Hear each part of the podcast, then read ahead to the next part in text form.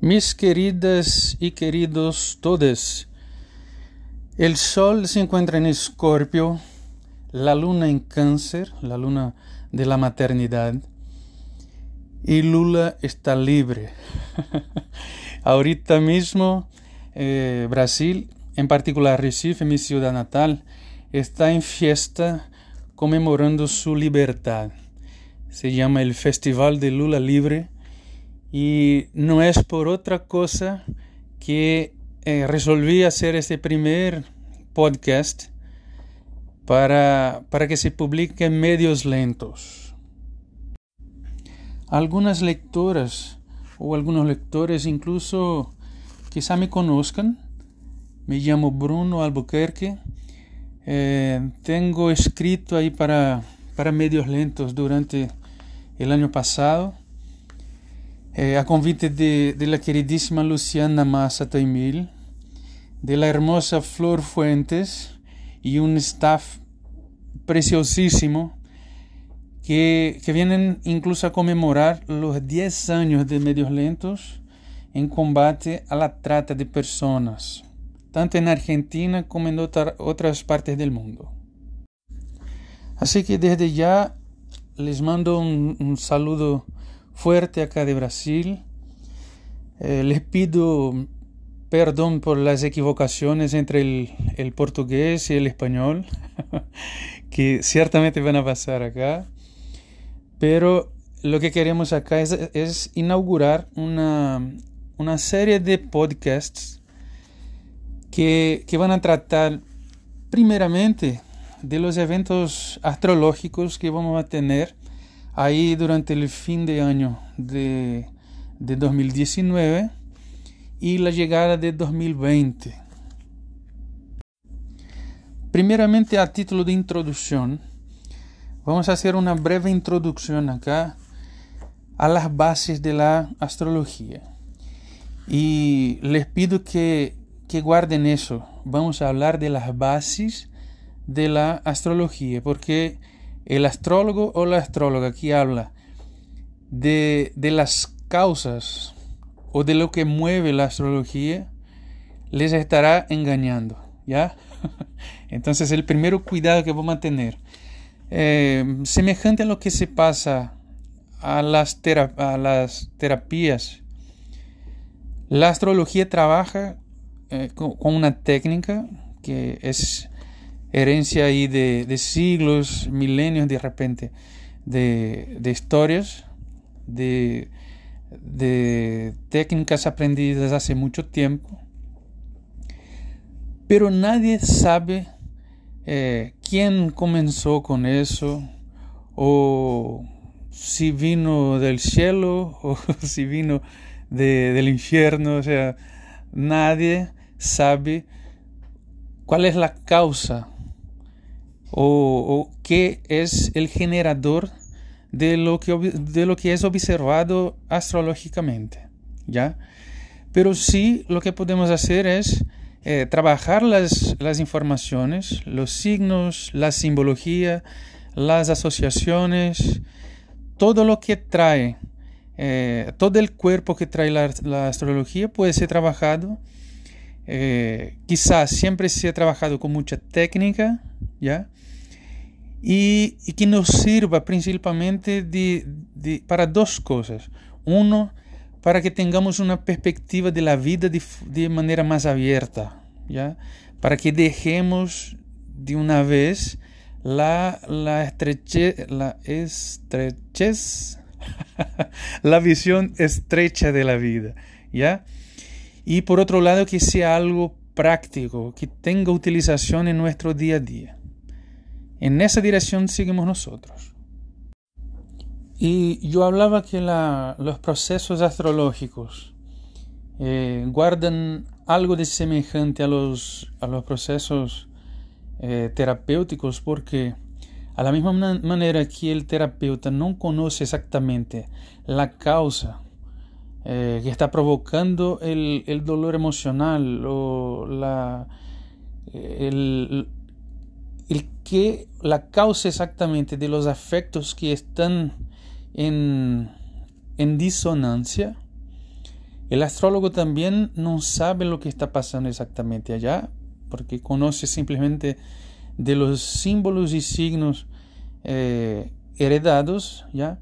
Pero sí pueden hacer algo, pueden, eh, pueden entrar en armonía, esa es la palabra llave para la astrología, pueden entrar o hacer un esfuerzo para entrar en armonía con la, con la realidad que se, que se establece, ¿ya?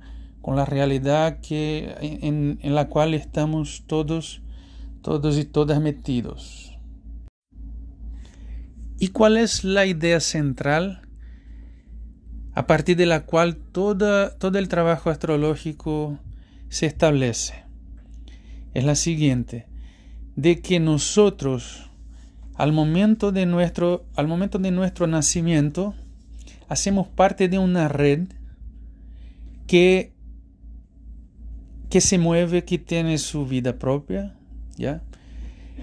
Miramos a las referencias de los astros y sus posiciones en ese instante y creemos que de la misma manera que el mundo se está expandiendo, se está contrayendo, se está moviendo, nosotros vamos a expandirnos, contraernos, movernos, movernos con, con ellos. ¿Entienden? Esta es la idea central desde la cual todo el trabajo astrológico empieza. Y aquí nueva advertencia, ¿ya? Como todos los saberes humanos, los, enunciados astrológicos serán siempre narrativas, son enunciados, ¿ya? Yo estoy con la gente del constructivismo radical que no entiende el mundo como una realidad fuera de nosotros y, y nosotros acá como si estuviéramos adentro, ¿ya? Yo soy de los que creen que nuestra realidad es construcción, ¿ya?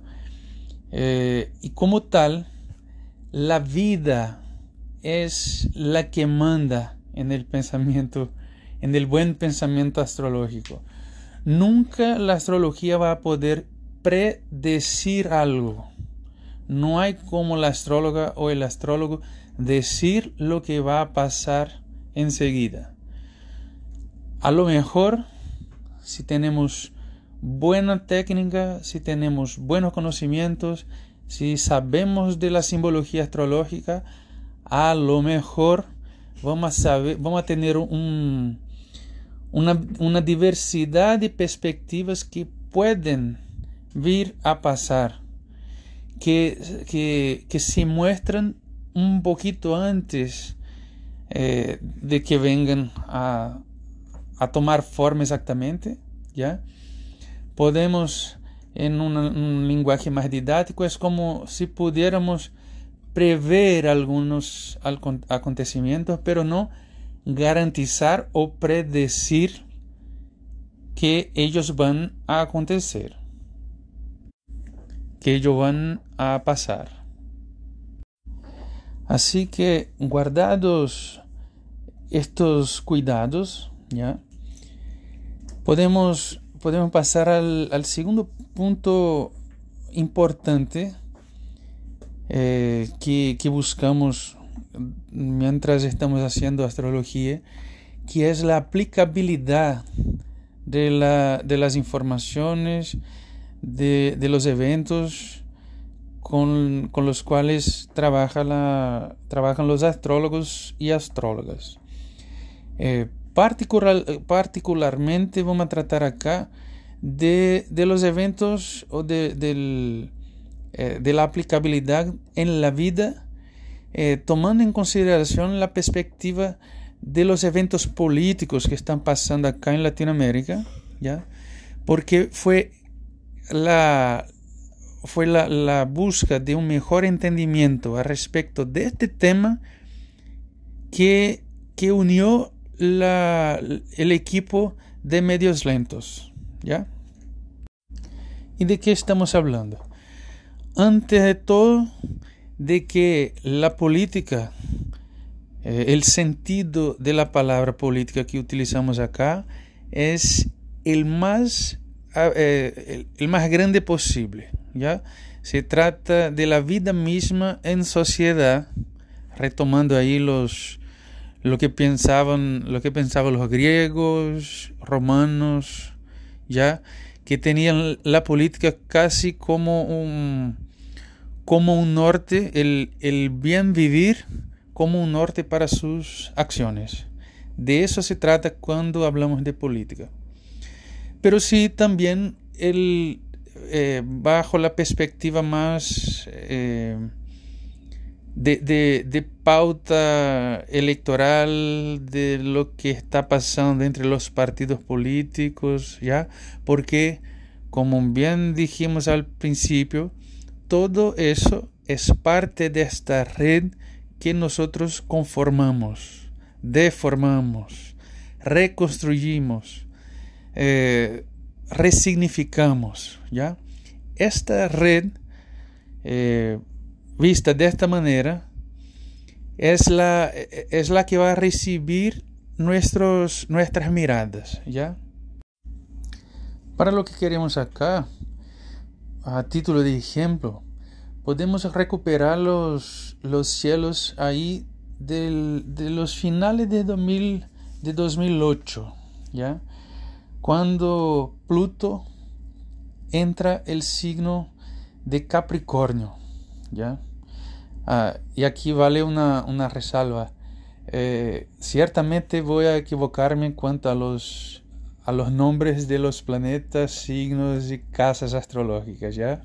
Porque estoy acostumbrado al lenguaje en portugués, entonces eh, corríjame ahí, manden mensajes, reclamen ahí de si, si cometo algo muy, un error muy grave. Ya, el 2008, en noviembre de 2008, para ser, para ser más, más preciso, eh, Pluto entra en el signo de Capricornio. Pluto, en la mitología griega, es el señor de los infiernos, del inframundo. ¿ya? Para los griegos no, no van a los infiernos las personas malas o las que hicieron, hicieron mal a la gente, sino que todos nosotros vamos a volver al, interior de la tierra de donde vinimos todos. Esta es la idea del infierno, del inframundo griego.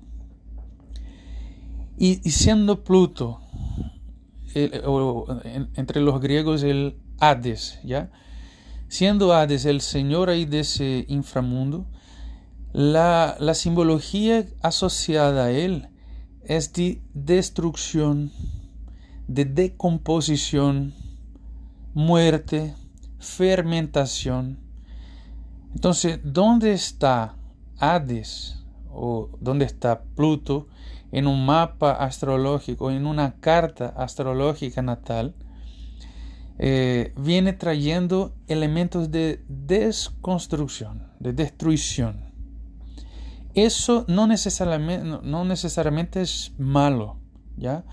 Eh, acá en, mi ciudad yo hago a cada dos meses yo realizo un, café, un encuentro entre personas para hablar un poco de astrología, eh, bautizado de café astrológico. ¿ya?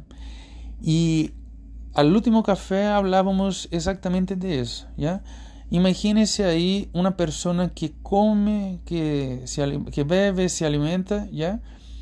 Y no tiene por dónde botar el, el, resultado de su digestión, ¿ya?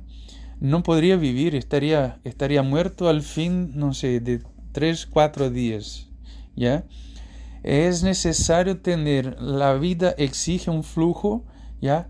Y al fin de ese flujo está ahí el Pluto para hacer, para hacer cargo de la decomposición de nuestras sombras, de aquello de, que, que, que no nos agrada, pero sí es importante. Ya el signo de Capricornio eh, es de, bajo cierta perspectiva casi lo contrario de eso. El signo de Capricornio convida a nosotros, y vale salientar que todos tenemos el signo de Capricornio, Acuario, Pisces, todos tenemos todos los signos en nuestro mapa natal, en nuestra carta natal, ¿ya? Porque somos parte de una red completa, sistémica, ¿ya? Y todos los signos y planetas participan de ellas, pero participan de distintas maneras. Eh, bajo el lenguaje astrológico, cada cual, cada signo de ese puede estar ahí distribuidos en 12 lugares distintos, hacer aspectos distintos, ¿ya? Pero ahí, ahí son los detalles que entran cuando interpretamos una, una, una carta natal. Este convite eh, de Capricornio que hay en, todos los, en todas las cartas es a que dejemos un legado. Capricornio convida a nosotros a la búsqueda del absoluto, de aquello que, que va a, a, quedar para las, las generaciones futuras. El resultado de nuestro trabajo, de nuestra acción en el mundo, es un signo asociado a tierra, a realización, concretud. ¿ya?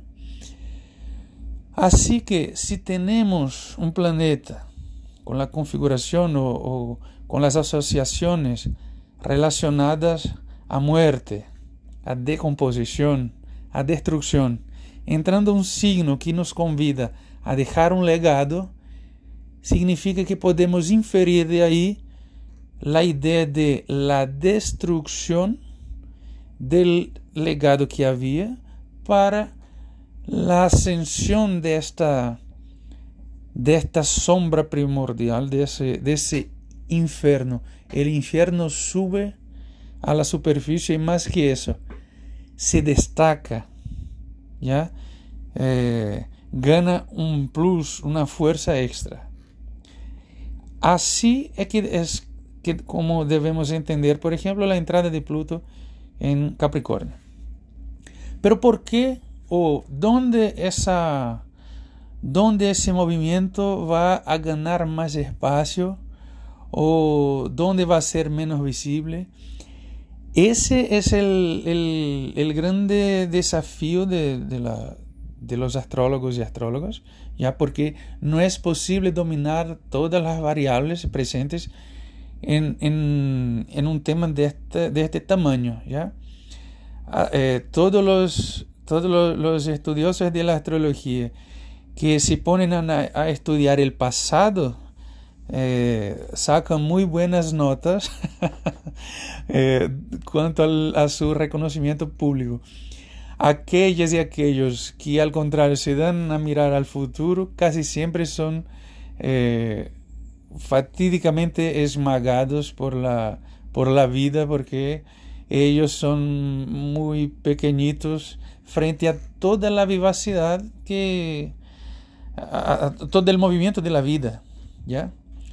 Así que no hay como decir, a, no ser que uno conociera, eh, digamos, el, la carta natal de cada lugar de ese del mundo. Y eso es imposible, ¿ya?